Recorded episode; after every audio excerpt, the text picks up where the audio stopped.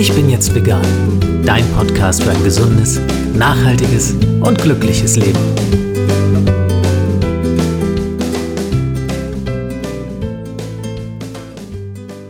Hey und herzlich willkommen zur dritten Ausgabe des Ich bin jetzt vegan Podcasts.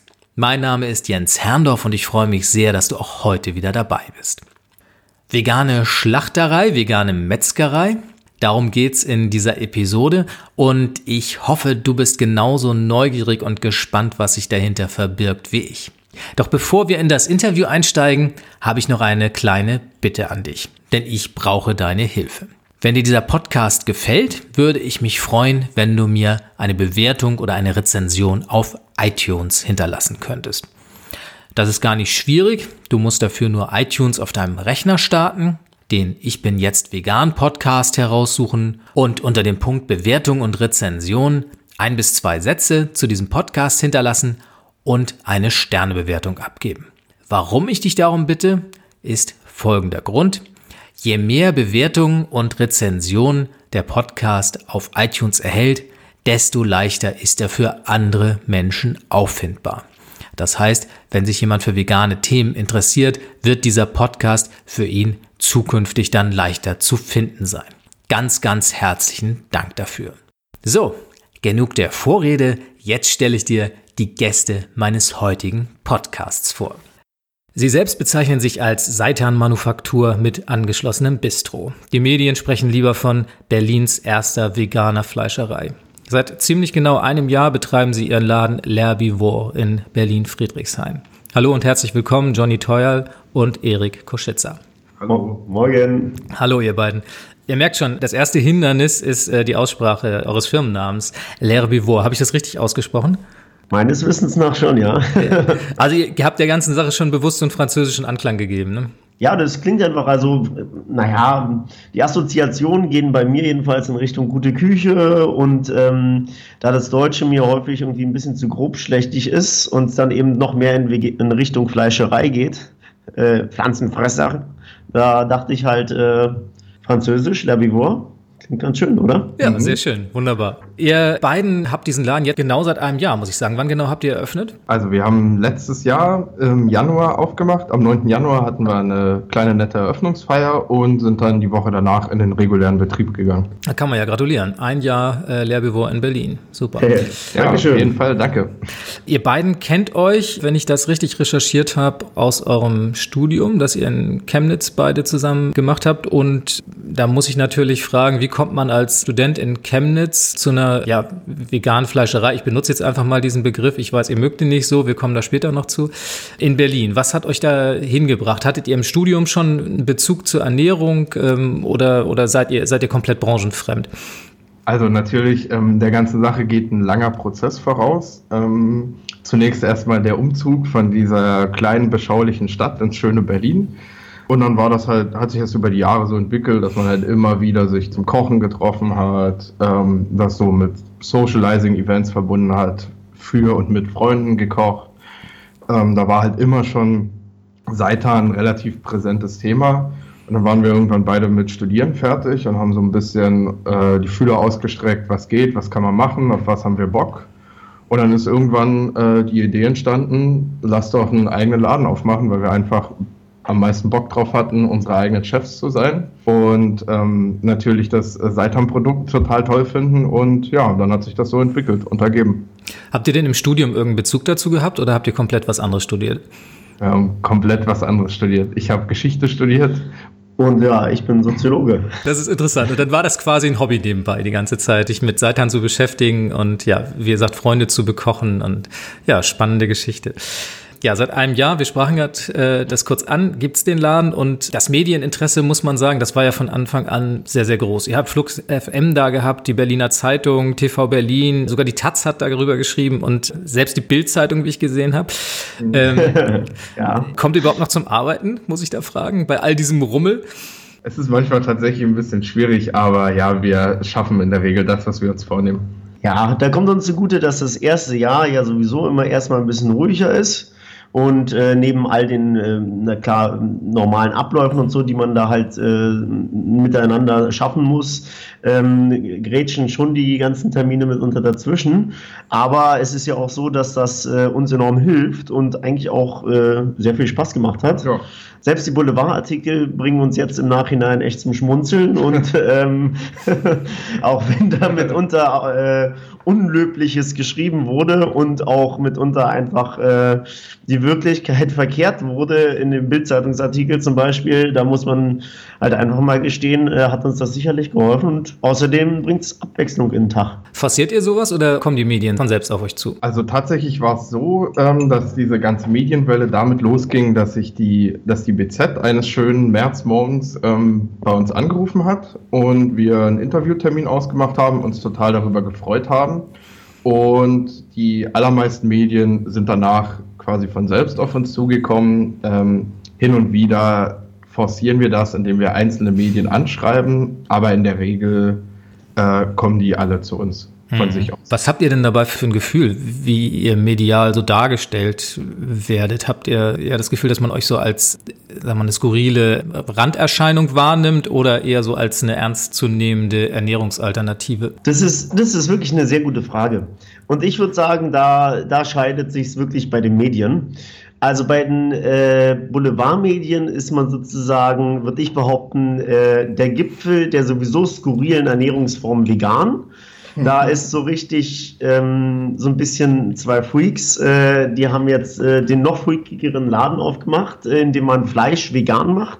Äh, das zeigt für die Leute oder so, die das schreiben, so ein bisschen so, ähm, so die Doppelmoral oder so etwas dahinter oder so ein bisschen äh, diesen inneren Widerspruch, den der Veganer in Anführungsstrichen da irgendwie hat. Das ist so die eine Seite, aber die andere Seite sind auch wirklich äh, sehr nette und eigentlich äh, wohlwollend geschriebene äh, Artikel, wo man sich tatsächlich auch selbst drin wiedererkennt und wo man sagt, okay, das ist einfach rundum nett. Habt ihr denn das Gefühl, da immer noch sehr viel erklären zu müssen oder sind die Redakteure in der Regel mit dem Metier betraut und äh, stellen auch entsprechend gute Fragen?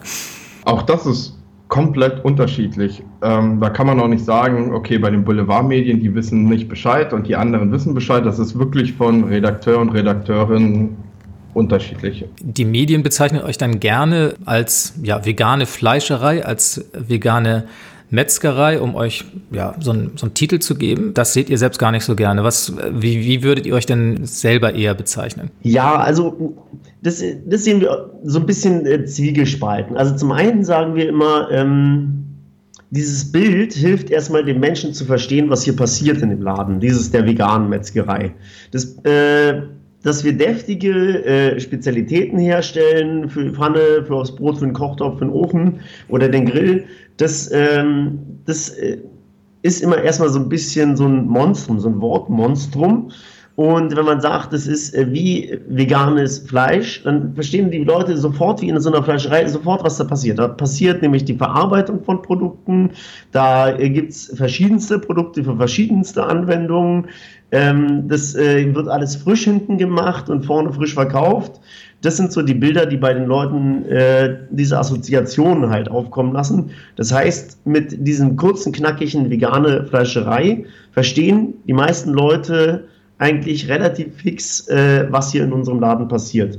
Zum anderen haben wir und unsere Produkte natürlich überhaupt nichts mit tierischen Produkten zu tun. Also und äh, im Detail äh, schlachten wir da hinten natürlich auch kein Weizen, äh, sondern wir kriegen verschiedene Mehle angeliefert und äh, machen daraus unterschiedliche Spezialitäten. Wollen, wir wollen keine Fleischprodukte kopieren, was eben der Name sagen würde, sondern eigenständige Seitanprodukte halt herstellen, die auch in eine ganz andere Richtung gehen können. Eigenständige Produkte heißt äh, auch eigenständiger Name und eigenständige Manufaktur. Kommen wir zu den Fakten, ganz konkret. Ein Jahr, wenn ihr jetzt mal ein Resümee zieht, wie ist so die Nachfrage, wie ist so die Akzeptanz? Also Nachfrage äh, fürs erste Jahr äh, schätze ich äh, als sehr gut ein. Mhm.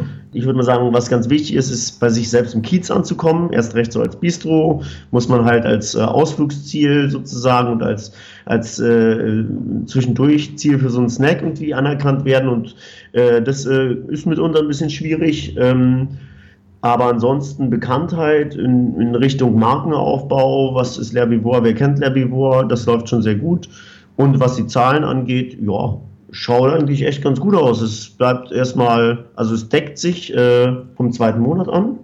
Und es kommt auch immer so viel Überschuss bei rum, dass wir weiter unsere Küche ausbauen können, dass wir äh, ja, das Projekt äh, weiter vorantreiben können. Mhm. Habt ihr ähm, das Gefühl, dass so ein Laden tatsächlich im Moment auch nur in Berlin funktionieren könnte? Also wenn man jetzt mal zurückdenkt, wenn ihr jetzt äh, euch den Laden in Chemnitz vorstellen würdet, möglicherweise, habt ihr den Eindruck, das könnte, könnte genauso funktionieren oder ist Berlin da sehr speziell und ein sehr gutes Umfeld für solche Ideen? Also ich glaube, der Laden würde in anderen urbanen Zentren, sagen wir Hamburg, München, vielleicht irgendwo im Ruhrgebiet, denke ich auch funktionieren. Chemnitz auf gar keinen Fall. Chemnitz gibt es jetzt, äh, wie ich vom Hören sagen, kenne, weiß, die ersten veganen Bistros. Aber es ist ja schon noch was Spezielleres, was wir hier machen. Und von daher, also Berlin ist schon the, the place to be, was dieses Konzept angeht. Das ist ja richtig hip. also, ja, aber München würde ich auch widersprechen. Aber Hamburg würde sicherlich sowas auch funktionieren. Also ähm, kommt immer drauf an. Aber klar, in den Medien wird ja auch ja, Berlin als vegane Hauptstadt und so verschrien. Also ich würde sagen, passt hier. Ihr hattet ja versucht, und darüber haben wir uns auch kennengelernt, ich glaube im August oder September letzten Jahres war es, eine Crowdfunding-Kampagne auf Startnext zu starten, beziehungsweise ihr habt diese Kampagne gestartet, um einen eigenen Online-Shop zu eröffnen. Was ist daraus eigentlich geworden? Nichts. ja, wir haben uns da so ein bisschen, sag ich mal, ähm, ein bisschen hinreißen lassen. Es gab so ein, äh, ein Preisausschreiben auch. Ähm, von so einem, ähm, naja, mehr oder weniger Lobbyistenverband und äh, dann haben wir uns gedacht, ja, erstmal, also wir haben das eine gegen das andere abgewogen, äh, sollte halt mitten im Sommer starten. Dann haben wir schon gedacht, das ist vielleicht nicht die beste Zeit für so eine Kampagne. Außerdem, wie sieht es überhaupt mit Crowdfunding aus? Ja, also wir haben es nicht richtig, wir haben es nicht richtig angepackt und nicht gepackt. Und ähm, von daher haben wir das Projekt erstmal auf Eis gelegt und uns halt auf was anderes konzentriert. Mhm. Das heißt also, den Online-Shop, den gibt es auch jetzt nicht oder gibt auch keine Pläne dafür? Der Online-Shop, äh, den, äh, der ist jetzt nachrangig geworden in dem Augenblick, wo wir eigentlich erstmal versuchen, mit Großhändlern in Kontakt zu treten, um die Produkte von uns halt erstmal in die Bioläden zu bringen. Zurück zu eurem Angebot. Wir hatten das schon so ein bisschen gestreift, das Thema. Die Bezeichnung Fleischersatz, die hört ihr in Bezug auf eure Produkte jetzt gar nicht so gerne und verweist dann eher auf die jahrhundertealte Tradition, die Seitan so in der asiatischen Ernährung hat. Nichtsdestotrotz habt ihr dann doch euer Angebot, ich will mal sagen, schon sehr modernisiert und auf ja ein, ein ähm, greifbareres Level gebracht, damit man eure Produkte auch versteht. Was ist so die Idee dahinter? Also sagen halt an der Stelle immer, und äh, da stehen wir auch hinter, dass ähm, unsere Produkte ja natürlich von dem inspiriert sind, was wir kennen. Also wir kommen halt aus einer mitteleuropäischen Kochtradition mehr oder minder und ähm, haben jetzt hier auch im Laufe der Zeit äh, kennengelernt oder äh, zu verstehen gelernt, dass die Leute die Produkte, die sie am ehesten verstehen, äh, dass sie die am ehesten ansprechend finden. Mhm. Also wir haben wir haben äh, hier ein ganz klassisches Produkt. Das sind mediterrane Kräuterbratstreifen. Die gehen immer. die gehen wirklich einfach immer, weil die Leute am ehesten da die Assoziation zu Gyros haben und äh, das am schnellsten bestellen. Also es ist total verrückt. Hingegen haben wir äh, Sachen wie äh, Nori-Algenseitan.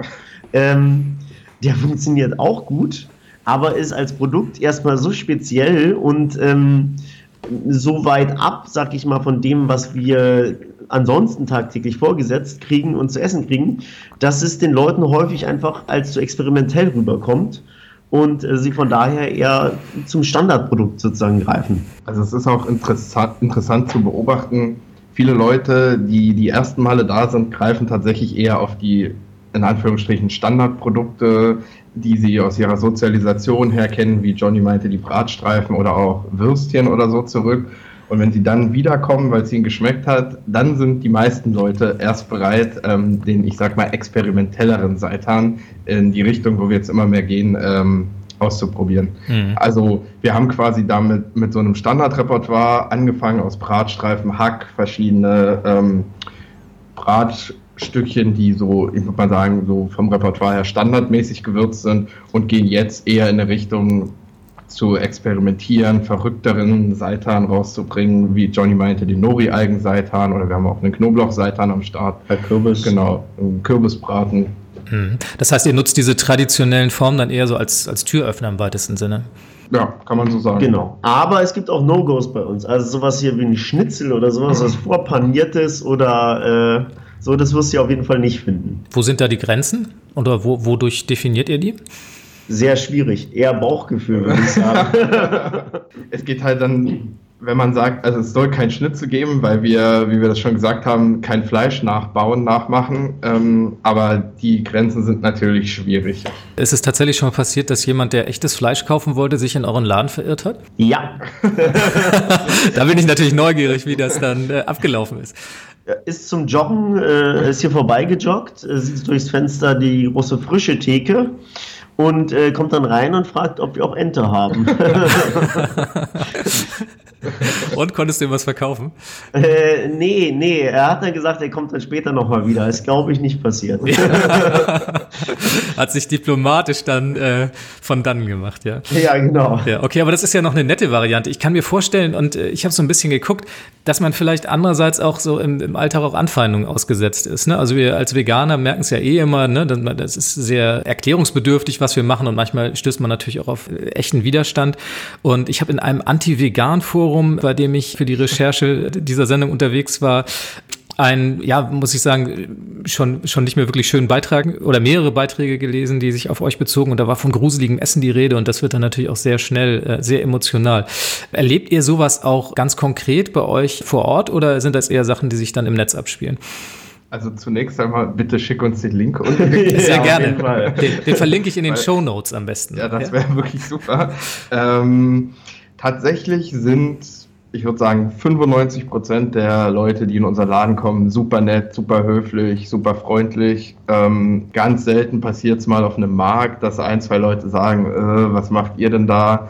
So wirklich Anfeindungen haben wir bisher ausschließlich im Netz erlebt und dann auch nicht auf unserer Seite oder so, sondern ich, das war bei dem Flux FM ja, Interview. Genau. genau, da ging bei Facebook so ein bisschen der Shitstorm los aber ansonsten haben wir sowas überhaupt noch nicht mitgekriegt. Äh, deswegen bin ich sehr mega interessiert an diesem Anti-Vegan-Forum, wenn da über uns geschrieben wird.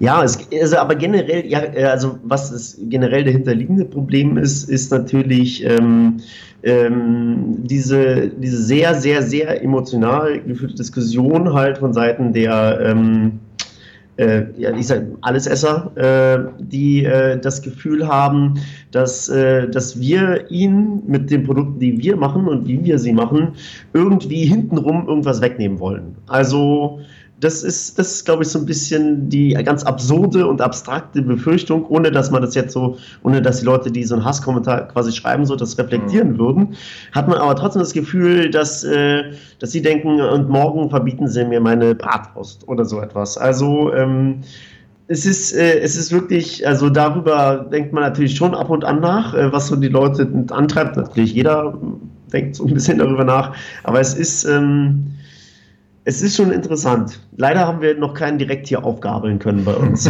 von diesen. ja, ist spannend. Das ist ja teilweise fast eine religiöse Debatte, muss man sagen. Ne? Wenn es um, ja. ums Fleisch geht, dann versteht, glaube ich, auch insbesondere der deutsche Mann, wenn man das mal so ganz böse sagen darf, auch keinen Spaß. Ne? Ja, ja. Absolut, ja, ja, er ist recht. Also ich meine, das geht dann natürlich auch mit anderer Konnotation so. Wenn man jetzt so, sage ich mal, in Richtung halt äh, antimuslimischer Rassismus geht, gibt es ja auch diese Debatte noch mal ein bisschen ums Schweinefleisch hm. dezidiert, die nicht weggenommen werden soll. Und wir nehmen den ganzen Leuten alles Fleisch weg. nee, natürlich nicht. Ist natürlich ein Spaß. Aber ähm, ja, sehr emotionales Thema und ähm, mitunter belustigt uns das schon, diese heftigen Reaktionen, weshalb Erik ja auch äh, so äh, direkt nach dem Link fragt.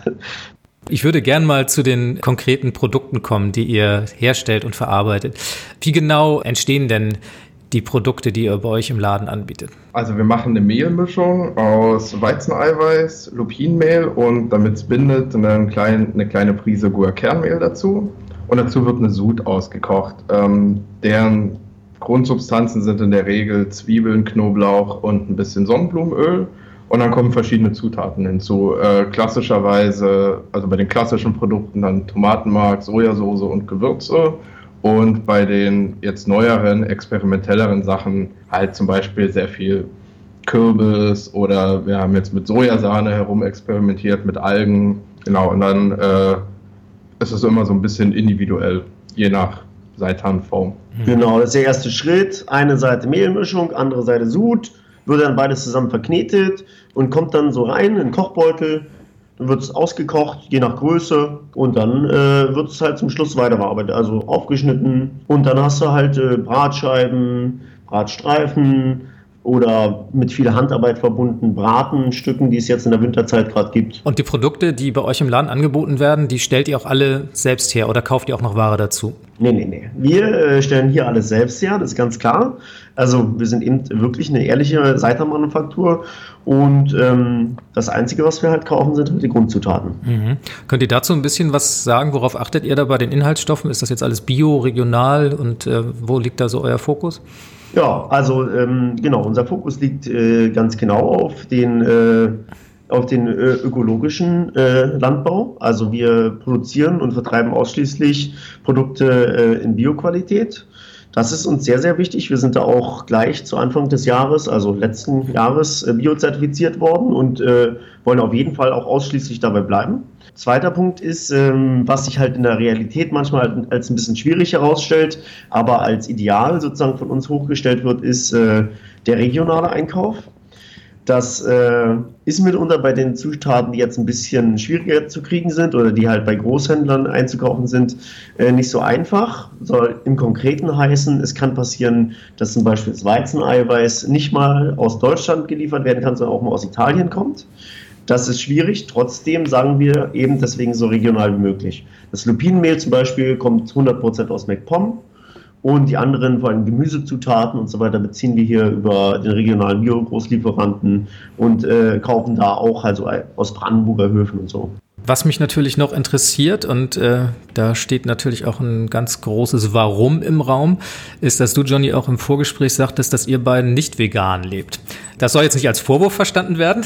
Nur mich interessiert natürlich, wenn man ja auch mit so einer äh, Leidenschaft vegane Produkte verkauft, was hält euch davon ab, euch selbst der veganen Ernährungsweise zuzuwenden? Also ähm, Punkt eins was wir finden, ist, dass die vegane Ernährungsform die absolut richtige ist. Äh, ethisch, moralisch, politisch, ökologisch, alles äh, das Beste und ein erstrebenswertes Ideal. Ähm, und ideal klingt jetzt so, als würde man das so für abgehoben halten oder so als extrem schwierig umzusetzen. Stimmt nicht. Gerade im urbanen Zentrum wie hier in Berlin ist es überhaupt kein Thema, sich vegan zu ernähren. Und ähm, die Sache ist halt die mit, dem, mit der Konsequenz ähm, und dem Wording halt. Die Sache ist so, ähm, wir beide äh, stehen schon hinter der Sache und in dem Augenblick, wo wir es halt selbst äh, kochtechnisch hier umsetzen können bei uns in der Küche, ist es überhaupt kein Thema. In dem Augenblick, wo ich mich hier in der Stadt wie Berlin befinde, ist es ebenfalls kein Thema. Aber, und da fängt das dann eben an mit der Nichtkonsequenz, wenn ich eben in Urlaub fahre oder nur zu Oma oder die das äh, Konzept so nicht so richtig verstanden hat. ich mag meine Oma sehr, aber ist manchmal ein bisschen schwierig. In dem Augenblick ist man halt auf jeden Fall dann auch äh, inkonsequent, eben ernährt sich vegetarisch äh, und deswegen, weil weil ich finde, dass äh, mit dem Wording, wenn ich mich selbst als vegan deklariere, schon eine gewisse äh, Konsequenz auch mit drin sein sollte. Ähm, muss ich ehrlich sagen, bin ich eben eher Vegetarier. Mhm, das heißt, das ist eine Strenge euch selbst gegenüber eher. Ja, na klar. Also ich brauche nicht zu sagen, dass ich mich 100% äh, vegan ernähre, wenn das nicht stimmt. Mhm.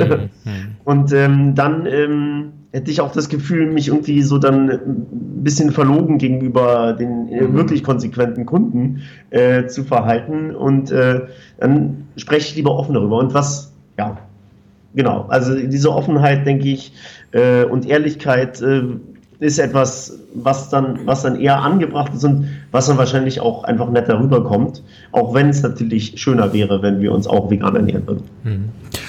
Ich komme jetzt äh, zu einer der, der letzten Fragen, die mich auch so ein bisschen, ja, wo du gerade das Thema Offenheit und Ehrlichkeit angesprochen hast, äh, so, so leicht dorthin bringen, wobei es ein ganz anderes inhaltliches Feld ist. Es ist ja mittlerweile so, dass nicht nur kleine Manufakturen wie ihr den, äh, ich sage jetzt mal, den veganen Fleischmarkt für sich entdeckt haben, sondern auch ähm, große Unternehmen. Rügenwalder steht da irgendwie ganz vorne. Was denkt ihr darüber? Ist das grundsätzlich, ist das Konkurrenz für euch? Wäre mal so die erste Frage. Und die zweite Frage wäre dann, was haltet ihr überhaupt davon, dass solche großen Unternehmen sich jetzt diesen veganen Alternativen zuwenden? Also zunächst, ähm, Seitan-Produkte, die im Supermarkt angeboten werden, sind natürlich erstmal Konkurrenz für uns, weil es für die Leute einfach ist, ähm, da wo sie sowieso einkaufen gehen, dann auch ihren Seitan, Fleischersatz, wie auch immer man das äh, deklarieren möchte, ähm, kaufen können. Ähm, wir grenzen uns aber dadurch von diesen Produkten ab, dass wir ähm, ohne Farbstoffe, ohne Konservierungsmittel und ohne Geschmacksverstärker arbeiten und sagen, hier, wir sind die ähm, kleine Manufaktur, die das äh, selbst in ihrer Küche herstellt.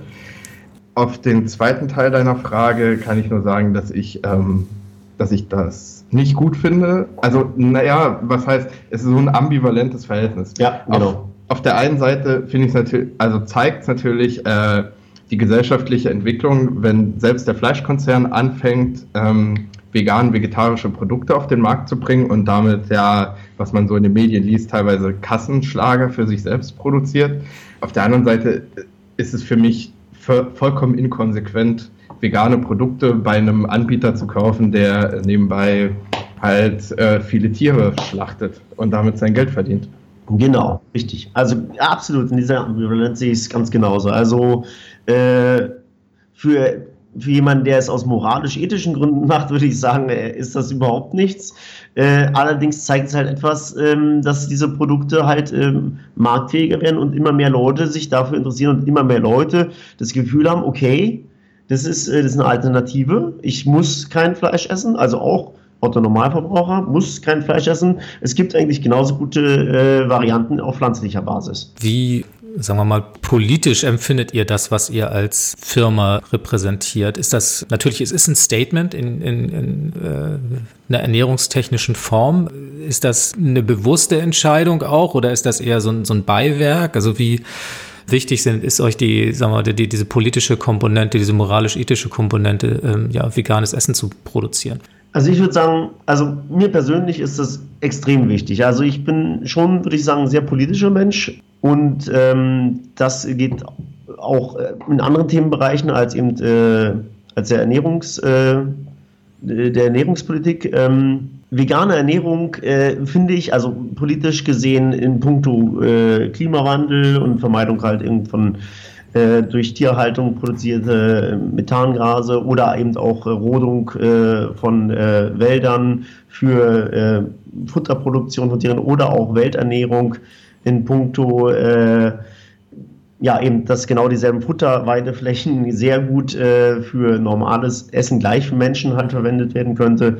Also ich finde das aus ähm, global politischer Sicht gesehen äh, ist eines der schwerwiegendsten Argumente ähm, für äh, vegane Ernährung mhm. überhaupt. Inwieweit war das, war das ein wichtiger Aspekt für euch, als ihr dieses Business gegründet habt, dass es auch diese moralische und politische Komponente hat? Äh, ihr hättet ja auch alles, alles andere machen können, oder war es dann eher, sagen wir mal, die Leidenschaft fürs Kochen? Ihr hättet ja auch ein gewöhnliches Restaurant eröffnen können oder eine äh, Seitan-Manufaktur, die auch noch andere Produkte anbietet. Ja, also beides. Also die natürlich die Leidenschaft fürs Kochen, für äh, die Seitanherstellung, weil wir halt Seitan für ein tolles Produkt halten, für ein super Produkt. ähm, aber natürlich auch die politische Komponente, dass man, ähm, wenn man quasi was Eigenes äh, auf die Beine stellt, dass es auch was ist, ähm, was ähm, nachhaltig, was nachhaltig ist und ja, ethisch und moralisch vertretbar. Ja, genau. Aber Danke. ja, genau, aber, aber halt, ja, also ich meine, das ist natürlich die eine Seite der Komponente, was aber das Ganze schon strukturell überlagert, sind natürlich schon Überlegungen zur Machbarkeit oder inwiefern wir auf einen wirklichen äh, Erfolg äh, halt hinarbeiten können. Und ähm, ja, wie die Chancen ist quasi äh, ja nicht zu scheitern. sondern halt einen langfristigen Erfolg zu erzielen. Und da haben wir uns halt äh, mit so einer Seitenmanufaktur auf jeden Fall auch äh, also aus der Perspektive heraus dem Thema angenähert. Mhm. Wo du langfristigen Erfolg ansprichst, ist Wachstum für euch ein wichtiges Thema und äh, macht ihr euch über solche Dinge jetzt schon Gedanken? Und wenn ja, äh, sagt ihr, äh, wir würden jetzt, wenn, wenn, auch wenn es die Möglichkeiten gäbe, jetzt bei diesem Einladen bleiben oder was, was sind da so die Gedanken, wo es langfristig mal hinführen kann? Also ganz, ganz äh, klar gesagt, äh, natürlich denkt man halt über Wachstum nach aber jetzt nicht in der Hinsicht, dass man irgendwie sagt, hier, äh, lass auf jeden Fall drei Läden oder eine Kette öffnen. Das ist es nicht, wo es hingehen soll, sondern man überlegt halt ähm, tatsächlich jeden Tag, wie können wir hier die, die Abläufe bei uns im Laden so strukturieren, dass hier zum Beispiel eben äh, gut und äh, gut und effektiv halt äh, in größerer Menge halt ähm, Produkte herstellen können, für den Markt, dass es, äh, dass es äh, ganz normal in der LPG oder eben in der Biocompany zu finden ist. Das sind eher so die Gedanken. Mm, und das läuft dann eher darauf hinaus, halt auch auf die Zielsetzung, weil jetzt unser erklärtes Ziel nicht ist, äh, L'Herbivore äh, weltweit, sondern ähm, äh, schon auf unserem Konzept zu bleiben, auch hier in dem Laden zu bleiben. Sehr gerne, äh, dass wir mit anderen Leuten zusammenarbeiten, also anstellen oder wie auch immer, was für ein Verhältnis wir dann zueinander finden. Ähm, und äh, dann halt ähm, effektiv hinten unsere Kapazitäten in der Küche nutzen. Aber ich glaube, das soll es dann auch sein. Mhm. Also streben jetzt äh, keinen Riesenkonzern oder sowas an. Das ist, äh, das ist, glaube ich, nicht, was wir wollen, oder? Gibt es denn Bestrebungen, mit euren Produkten in den Lebensmitteleinzelhandel zu gehen? Ja, ähm, wir erweitern gerade unsere Küche. Ähm, zum Beispiel bekommen wir jetzt ein zweites Kühlhaus ähm, und richten uns darauf ein, dass wir äh, für den Vertrieb fertig sind und arbeiten jetzt daran, dass wir äh, genau in andere Bioläden, wie Johnny das schon meinte, reinkommen äh, und genau setzen jetzt sehr stark auf die äh, Vertriebsstrukturkarte. Mhm.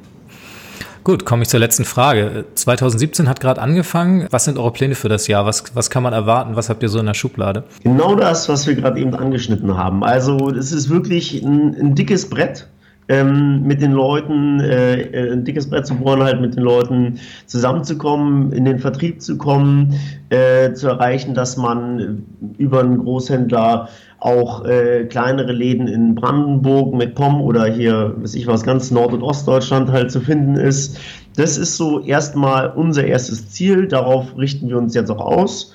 Und ansonsten, äh, ja, wir setzen dann wahrscheinlich jetzt im, im äh, Frühsommer wieder auf eine Grillpalette, die wir auf jeden Fall rausbringen werden. Und ähm, ja, wir hoffen mal, dass wir ein paar neue Einfälle dann auch wieder haben werden, um ein paar mehr Produkte hier in der Theke präsentieren zu können. Wunderbar. Klingt danach, als wenn euch die Arbeit und die Ideen nicht ausgehen. Dann bleibt mir nur euch ganz, ganz viel Erfolg auch für 2017 zu wünschen. Ganz herzlichen Dank, Erik und Johnny von L'Herbivore, für dieses tolle Interview. Ja, vielen Dank für die Einladung. Ja, sehr, sehr gerne. Gut, tschüss. Tschüss. So, das war sie auch schon wieder, die dritte Ausgabe des Ich bin jetzt vegan Podcasts. Alle Informationen und Links zu dieser Sendung findest du auf dem Blog unter www.ichbinjetztvegan.de slash podcast 003 für die dritte Episode.